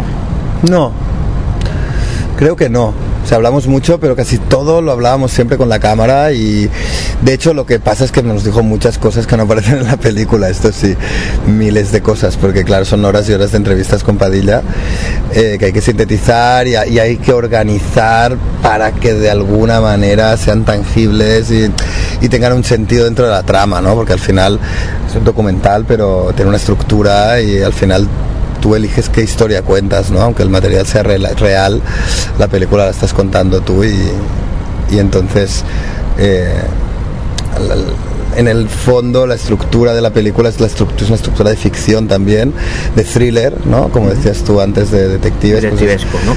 él en cine le dice- lo- me gustó mucho, dice, "Sobre- el secreto del Dr. Greenberg lo titulaba como un, un thriller metafísico, ¿no? no, un thriller de la conciencia, un thriller, creo, una de las dos. Y pensé, mira, me, me gustó cómo lo, lo ponían. En resumidas cuentas, ¿cuál es la teoría de, de Padilla? ¿Por qué desapareció Greenberg? Bueno, ¿O quién le hizo desaparecer? Si es Sí. que... La teoría de Padilla es que, bueno, tenía un testigo que, que decía que... No quiero tampoco desvelar toda la película, ¿no? A ver. No te preocupes. Hasta donde puedas contar. Sí, no, más que nada, la- la Padilla siempre pensó que había algo, o no sé si siempre, pero a partir de ciertos testimonios y demás, se dio cuenta de que probablemente fue secuestrado o fue llevado a algún lugar a- sin su consentimiento, em, coaccionado quizás, para o bien desarrollar, seguir desarrollando estas investigaciones, pero en contra de su, voluntad y bajo fines pues que no eran los que Grimberg quería o quizás para callarlo esto él no lo sabe pero su teoría es que alguien realmente se lo llevó en contra de su voluntad y lo que pasó después también es un enigma porque si realmente alguien se lo llevó ¿por qué nunca más apareció? ¿qué le pasó? Y luego, esa es la teoría de Padilla, pero luego en los libros de Greenberg hay miles de señales que deja él mismo en los que anuncia su propia desaparición en el futuro, ¿no? Eh, y esto lo hace tres, dos años antes de desaparecer en, en diferentes libros, dejando pistas que te quedas diciendo, hostia, es que este hombre escribe esto y a los dos, tres años desaparece. O sea, es como si estuviera creando este mito, ¿no? O, o como si en el fondo él lo supiera, o no sé, o simplemente es una casualidad que hablábamos antes, ¿no? Pero estas casualidades... eh, sí, eh, sin causa, ¿no? Exacto. Hay una línea de investigación que apunta a su mujer como la responsable de su desaparición, que es una cosa bastante curiosa. Sí. Bueno, esta es la teoría con la que me encontré al principio y que siempre me pareció un poco extraña, pero que luego en el documental de alguna manera se conecta al final, ¿no? Con, o sea, el tema de la mujer es que siempre fue sospechosa porque él desaparece y no se le ve más. Ella desaparece, pero contesta las llamadas, se la ve dejando el piso, se la ve seis meses después contestando llamadas con su madre o llamándola desde otros lugares. O sea, ella ahí se sabe que siguió viva, pero no se quedó buscándolo. Eh, entonces, claro, o lo mató, o es cómplice de él porque él se fue y él le ayudó, o es cómplice de aquellos que lo quisieron hacer desaparecer, o algo tiene que ver. Si alguien sabe es ella, pero ella nunca más apareció. Y yo la gente que he contactado, tanto familiares Su como hija amigos, hablas, ¿no? sí, la hija también, pero familiares digo de Teresa, de la mujer, nadie ha querido aparecer en el documental. Y todos, no, no la vemos hace años cuando sabemos que ha habido contactos. Entonces, bueno, ella seguramente sigue viva no sabemos dónde y eh, si alguien sabe lo que pasó es ella, ¿no? Pero no no no sabemos. Pero, ¿y los que hicieron la investigación, Padilla, no fue detrás de, de Teresa, Sí. entiendo, pe- y no, pero no hubo manera de localizarla No, por no. entonces? No hubo manera de localizarla y tampoco, como no había un homicidio y no había un cuerpo y era una desaparición, que nadie sabía si era voluntaria o no, o qué, no se la podía obligar, no podía, no podía ir- no podía tramitar una orden judicial de búsqueda y captura. Eso no lo puede hacer. Él siguió sus pasos hasta Rosarito Beach en Baja California. A partir de ahí, cuando él llegó, mandó agentes y tal, y ella había desaparecido. Dice, ¿quién la avisa? Ella, ¿cómo se entera de que vamos a, seguirla? Cuando él vio, él, él intercepta las llamadas de forma ilegal entre Teresa y su madre. Cuando ella llama, ellos ven que está en Rosarito y directamente van para allá. Y cuando llega no está ni nada, ¿no? Entonces es la, la pista esta que queda ahí pero no, no la encuentran. Pero esto, no podían hacer una búsqueda de captura de ella en concreto porque no había un crimen. Claro. Entonces, esto es lo que hizo que no pudieran ir detrás de la pista de ella y decir, vale, pues mando agentes a Estados Unidos, aquí, ahí, investigo realmente la búsqueda de ella, ¿no? Incluso tirar más, apretar más a los familiares. O apretar. Bueno, los familiares lo denunciaron a Padilla porque se enteraron de que los había, de que había ah, interceptado los teléfonos eh, de manera pinchado ilegal, las líneas. había pinchado las líneas y los padres de Teresa, el padre era militar, entonces hubo ahí un conflicto entre los militares y la policía y ahí le pararon toda la investigación a- hacia Teresa Padilla. Da la sensación, eh, cuando se ve el documental, y bueno, y por lo que estás contando, ¿no? Obviamente de que mm, había muchas personas eh, interesadas en que no se siguiera indagando en todo esto. Eh, tengo que preguntarte, ¿has tenido algún tipo de inconveniente, algún tipo de presión cuando estabas haciendo la película eh, o cuando estabas realizando tu investigación? No, no, no, nada, eh, por suerte. Pero sí ha habido, bueno, gente que igual crees que no está haciendo la verdad o que está escondiendo cosas, esto sí. Pero el hecho de tener a alguien que diga no sigáis investigando esto, no, al principio cuando fuimos a México pues tenías esta duda, ¿no? Diciendo, bueno, no sabemos dónde nos estamos metiendo, eh, con lo cual pues tenés que ir con cuidado, ¿no? Y decir, bueno, puede pasar que alguien de repente diga no sigas por ahí, no tal. No, se me ha acercado muchísima gente preguntando durante la investigación y bueno, ahora que salió de la película, pero siempre desde la curiosidad o desde cuándo puedo ver la peli, o, pero nunca ha habido como ah, ningún acercamiento así a nivel de... No. Eh, hay quien vea el documental, hay una parte eh, en la que se habla de la relación, eh, parece ser que directa, de la CIA con la posible desaparición, eh, bueno, una posible relación entre la CIA y la desaparición de Greenberg, eh, debido a que la CIA eh, en los documentos desclasificados que se pusieron, eh, digamos, o se hicieron públicos digitalmente en 2017, si mal no recuerdo, aparecían algunas referencias al tema de Greenberg. Quien vea la película que puede pensar que eh, el hecho de que la CIA se interesara por los trabajos de Greenberg, eh, tal y como lo hizo con otros, eh, con trabajos de otros muchísimos personajes que tenían ciertas, no solamente personajes que habían investigado este tema, sino también personajes que tenían ciertas capacidades, como Urigeller y otros, no dejaba de ser hasta cierto punto un interés informativo sobre lo que se estaba haciendo más allá de una persecución como tal. No sé qué, qué puedes decir al respecto. Sí, totalmente de acuerdo. Lo que pasa que, claro, las, el interés de la CIA por todos los fenómenos de percepción extrasensorial vienen desde los años 50. Exacto. Y bueno, sobre todo cuando, bueno, que en los años 90 eh, la CIA, porque hay quien, hay quien lo conjeturaba en la película, ¿no? Que en los años 90 la CIA eh, secuestre, eh, extorsione y pueda incluso llegar a matar a un científico, a CIA como CIA, a un científico mexicano. mm, A ver, mm, es una posibilidad quizá remota, ¿no? Pero que se hace quizá un poco más extraña, más allá de ciertas prácticas que la CIA sí que pudo tener en ayuda con ayuda de otras organizaciones, o sea, 50 años 60, ¿no? Claro. Aquí hay una figura también que no sale en la película porque no había, bueno, porque no tenía tanta información, porque es Andrija Pujarik, que de hecho es el que trae a Uri Geller a, a Estados Unidos. Que es un gran personaje, Pujarik Sí. también, ¿eh?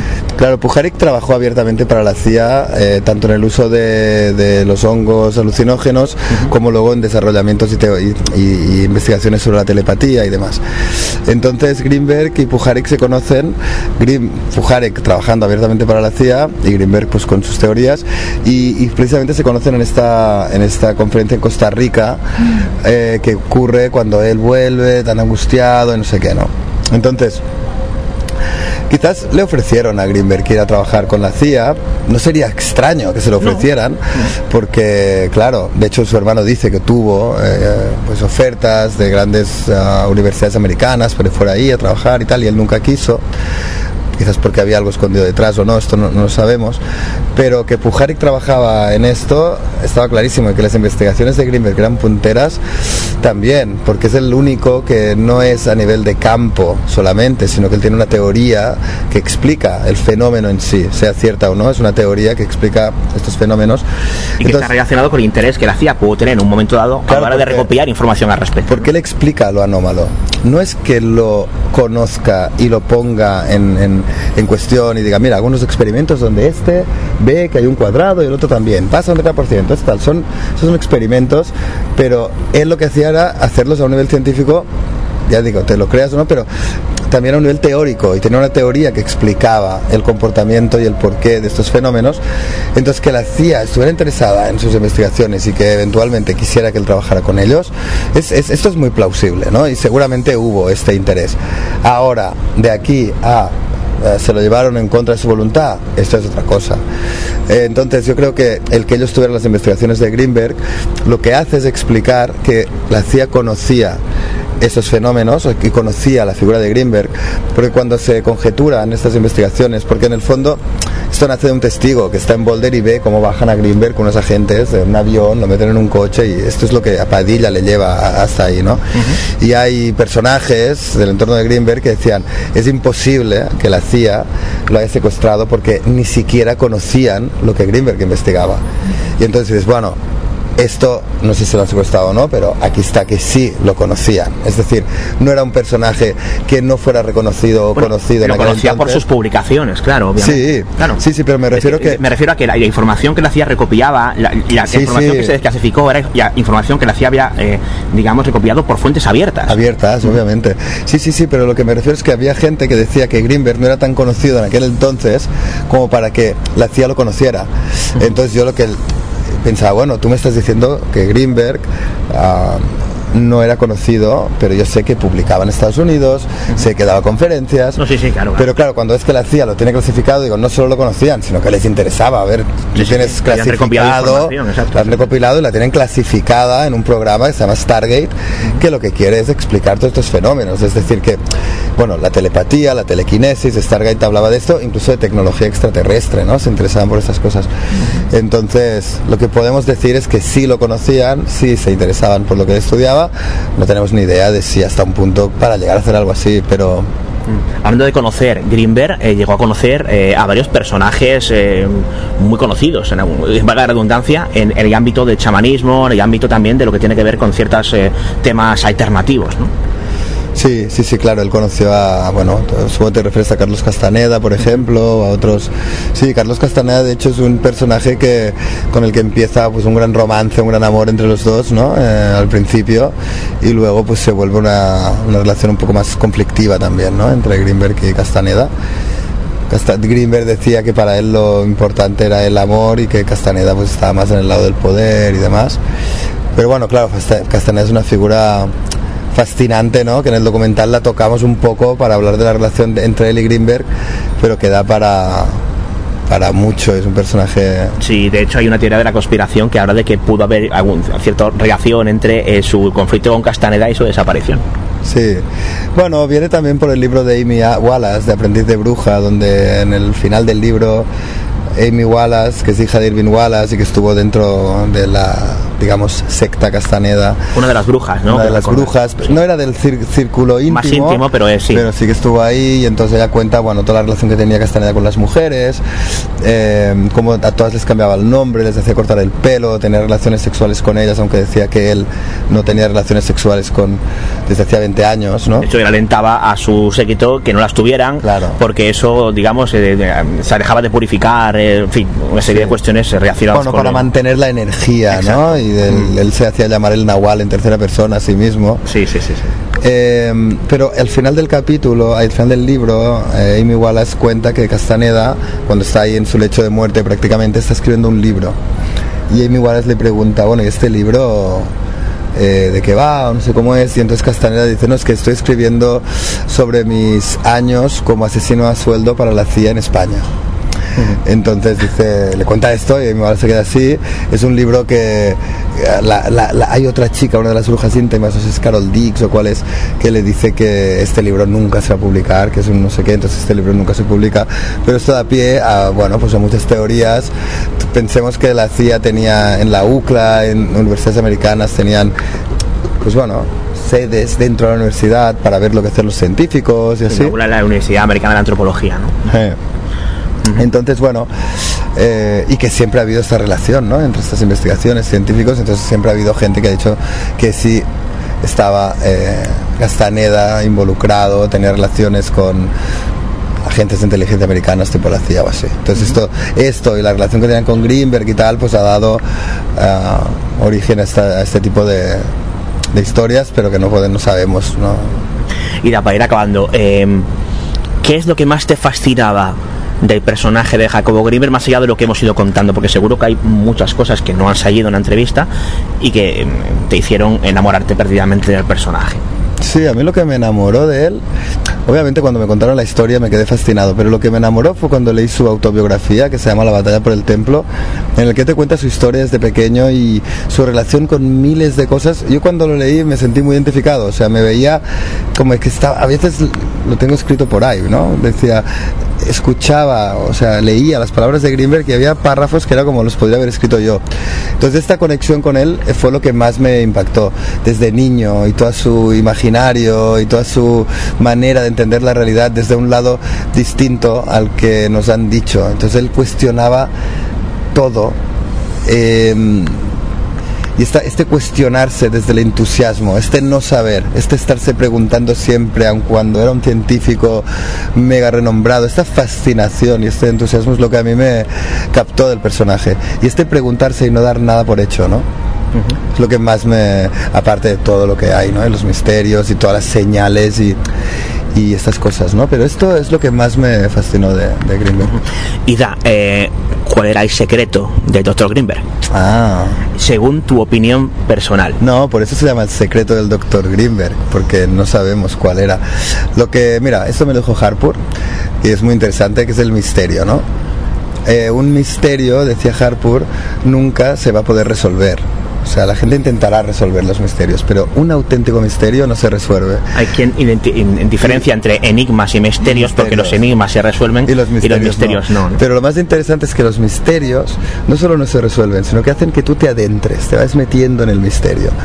Y entonces tú te vas metiendo en el misterio, vas aprendiendo, aprendiendo, te, te, te, te absorbe de algún modo y hace que al final tú te transformes, ¿no? Entonces para mí el secreto del Dr. Grimberg es este misterio que él mismo buscaba y, y, y bueno, no sabemos cuál era su secreto, ¿no? Pero, pero para mí tiene que ver con esto, ¿no? Con el misterio y, la, y la, el potencial transformador de, este misterio. Y también bajo tu opinión, eh, ¿qué le pasó a Dr. Greenberg? Bueno, eh, no tengo ni idea, pero lo Pero que más... seguro que te acercas más hacia una de las teorías. Tú, obviamente, no abras en el, en el documental sobre tu Mm. visión del tema, ¿no? Eh, tú expones a diferentes personas que, en base a una serie de datos, especulan al respecto. Pero a mí me gustaría saber lo que opinas tú. Claro. Sí, yo de, de hecho lo que más me gusta pensar, porque a ver, somos muchos, ¿no? Los que nos habitan, a cada uno de nosotros, entonces, pues yo quizás un día pienso una cosa, otro día pienso otra. Pero lo que más me interesa es ver a Greenberg como una figura mitológica, ¿no? Porque la figura del héroe es aquel que tiene una sola vida y una sola muerte. En cambio, la figura del mito tiene muchas vidas y muchas muertes. Y para mí Greenberg tuvo muchas vidas y cada una de estas muertes en, en algún punto es cierta, ¿no? Dentro de la mitología greenbergiana. Entonces me quedo con esto, con este personaje plural que tuvo muchas vidas, tuvo muchas muertes y en algún plano o dimensión de la existencia pues cada una es cierta, ¿no? Y es lo que, y te lo digo desde la sinceridad, aunque suene un poco, es lo que más se puede acercar a una respuesta. no tienes una de las teorías que a ti más te convenza después de haber indagado, de haber revisado la documentación, de haber localizado a todas las personas que hablan en el, en el eh, reportaje que, que obviamente recomendamos desde aquí. Eh, venga, mojate. No, se me estoy mojando, ¿eh? Eh, Lo, que pasa es que estamos hablando de... Las propias teorías de Greenberg te llevan a, a múltiples dimensiones de la realidad. Entonces, quizás pasó que... O sea, lo que quiero decir es que una respuesta no implica que la otra no sea verdad. No, no, está claro. Entonces, no, no, y- pero voy un poco más allá. Es decir, imaginemos que Greenberg en un punto fue secuestrado por la CIA, ¿vale? Pongamos el caso y acabó en un laboratorio. Pero esto implica que no está, como dice la medium esta, en un lugar de baja frecuencia en el que ni sus propios guías pueden entrar. Una medium que aparece en el reportaje. Que aparece en el reportaje. O la otra teoría, pues bueno, la de las galaxias de Andrómeda. Vino un ser extraterrestre a buscarlo, desapareció y se fue a través de una puerta dimensional. Es decir, en algún punto, y no hablo de. En, el universo físico y material donde estamos ahora nosotros, seguramente hay una explicación. Pero esto no implica que no haya otras explicaciones en otros universos que no son el puramente físico. Entonces yo creo que en la complejidad del fenómeno no, no, me, no me atrevo a, dar una respuesta y decir, no, pues la secuestraron y tal. No, creo que, creo que si pasó algo, no pasó una sola cosa. Es decir, eh, y esto en la peli aparece en el momento que dices de Greenberg, ¿no? Es, es- es Puede, como... puede ser una concatenación de cosas, ¿no? Sí, por ejemplo, él es una figura prometeica que intentó acercarse a la verdad, robar el fuego de los dioses y traérselo al mundo, ¿no? Y eso tiene un castigo. Entonces, este castigo mitológico él lo tuvo que cumplir. Y es curioso porque él, en, su carta natal, que yo la miré porque también hago astrología y demás, el Sol tiene a Urano opuesto al Sol. Urano según Richard Tarnas, el, el planeta Urano es el planeta de la revolución, es el planeta conectado con, con, con, con Prometeo, con la figura prometeica, ¿no? aquel que desafía lo establecido, que era Greenberg, no paraba de desafiar lo establecido. En su propio libro cuenta que un viaje de hongos en Oaxaca estuvo toda la noche peleándose con Dios. ¿no?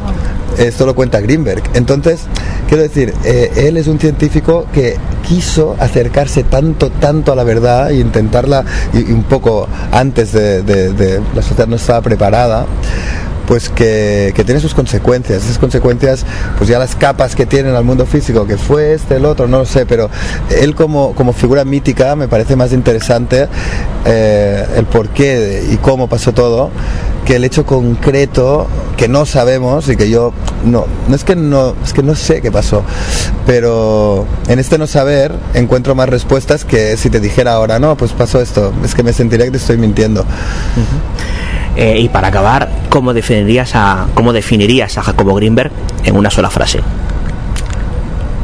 Wow. Bueno, lo definiría como un como un científico. ¿Cómo te lo definiría? Bueno, un en una frase. ¿eh? Para mí es un, es un poco lo que te decía ahora, es un ser rebelde, eh, entusiasta. Claro, te pondría adjetivos, ¿no? Pero para mí es el, ser que intenta descubrir la, la verdad a través de un anhelo, porque lo, lo que le llevaba a esto era un anhelo, que es la muerte de su madre que no hemos hablado, pero este anhelo es lo que lo lleva toda su vida. Es, es el anhelo a, a esta figura materna lo que le hace intentar en- eh, comprender el drama del universo, ¿no? Una frase muy larga, pero te la permito. Sí, no es ni una frase, así, así como... una reflexión. Adriana, eh, ¿y tú cómo definirías a Greenberg en una frase? Eh, como un buscador, ¿no? De alguna manera. A ver, es un poco en la línea de lo que ha dicho Ida, pero un buscador intrépido en el sentido de atreverse a indagar en lugares que quizá pues la mayoría no se atrevieron a indagar. Vale, mira, yo no suelo hacerlo, pero mm, escuchándos me he animado y voy a hacer mi, mi definición. Para mí, Greenberg era una especie de opart humano, era un hombre fuera de su tiempo. Totalmente. Eh, Exacto, un hombre fuera de su tiempo. Bueno, pues eh, esta entrevista toca, toca su fin. Eh, Adri, eh, lo has pasado bien, ¿eh? Te he visto ahí disfrutando con lo que nos contaba Ida Cuellar. Claro, claro que sí, muy interesante ver su visión y su experiencia vital también, ¿no? A la hora de, de entender un, un producto audiovisual, sea una película o sea un documental, pues poder tener la oportunidad de conocer a su autor, pues te permite profundizar más aún en las cosas, ¿no? Bueno, seguro que parte de esta entrevista no te la esperabas, Ida, pero bueno, y los, y los expedientes de Eres son, son así, van surgiendo cosas, cosas, cosas y de repente pues aparece Jodorowsky y todo lo que lleva detrás, ¿no? Eh, pues eh, recomendar desde aquí eh, El secreto de Dr. Greenberg. Eh, esto posiblemente se emita, no sé si en octubre o noviembre. ¿Estará ya la película disponible? Pues mira, bueno, gracias a vosotros primero, me ha molado mucho esta entrevista, me lo he pasado muy bien. Me empato ya un poco a veces, porque me enrollo un poco a veces, pero bueno. No, bueno, pero el formato se presta a ello, eh, quiero no, no, decir. me gusta, me gusta. Es una charla amena y divertida. Eh, Si queremos que estés cómodo, que nos venimos a tu casa. sí, sí, como en casa, ¿no? Estamos como en casa. Como si estuvieras en tu casa, sí. Exacto. No, y la peli pues no está todavía, no sé. En principio la idea es que noviembre, más o menos noviembre, diciembre, esté en salas en México y en España y que luego ya esté en plataformas. Pero estamos, mira, me voy el martes a México a cerrar la distribución ahí y algunas cosas más que tengo que hacer. Y luego aquí estamos hablando también para ver si podemos hacer que compagine todo y el estreno sea a la vez en España y México. ¿Qué sería esto, eh? Más o menos noviembre. Pues intentaremos, eh, eh, mi idea más o menos va por ahí, eh, porque tengo ya ma- ma- algunos materiales grabados y seguramente esto intentaremos que aparezca a la par que, que la película o a, o- o a punto de que esté la película para que la gente dé tiempo a descargarlo y que esté pendiente precisamente de las fechas de estreno, porque sospecho que cuando se estrene en España no va a estar en cartelera durante muchos meses. Así que mejor que estén pendientes de antemano de lo que va a pasar para que no les pille de, ¿no? de, de sopetón. Así que, bueno, pues eh, sin más, eh, hasta aquí este expediente de ERE. Ya sabéis, vías de contacto, dimensión límite arroba gmail.com. También estamos en Twitter eh, como arroba dimensión límite, en Facebook como dimensión límite. Bueno, si queréis contactar conmigo, arroba de cuevas en Twitter o David Cuevas Insta. Así que sin más, hablabas de Oaxaca, se hablaba también un poquito de mezcal, así que nos vamos con Dorian. ¿Sida? Dorian, son amigos los de Dorian. ¿Qué me dices? Hecho, han estado en esta terraza. No fastidies. Mark y Beli, claro. Ostras, seguro, seguro que tembló la terraza. Tembló, tembló. Pues mira, saludos a Dorian. Adiós. De donde nadie vuelve, yo te vi regresar con un sol en los labios que te puso el mezcal. Te curé en esa casa, justo enfrente del mar, y con la voz cansada te oí murmurar. Dimensión límite. Nada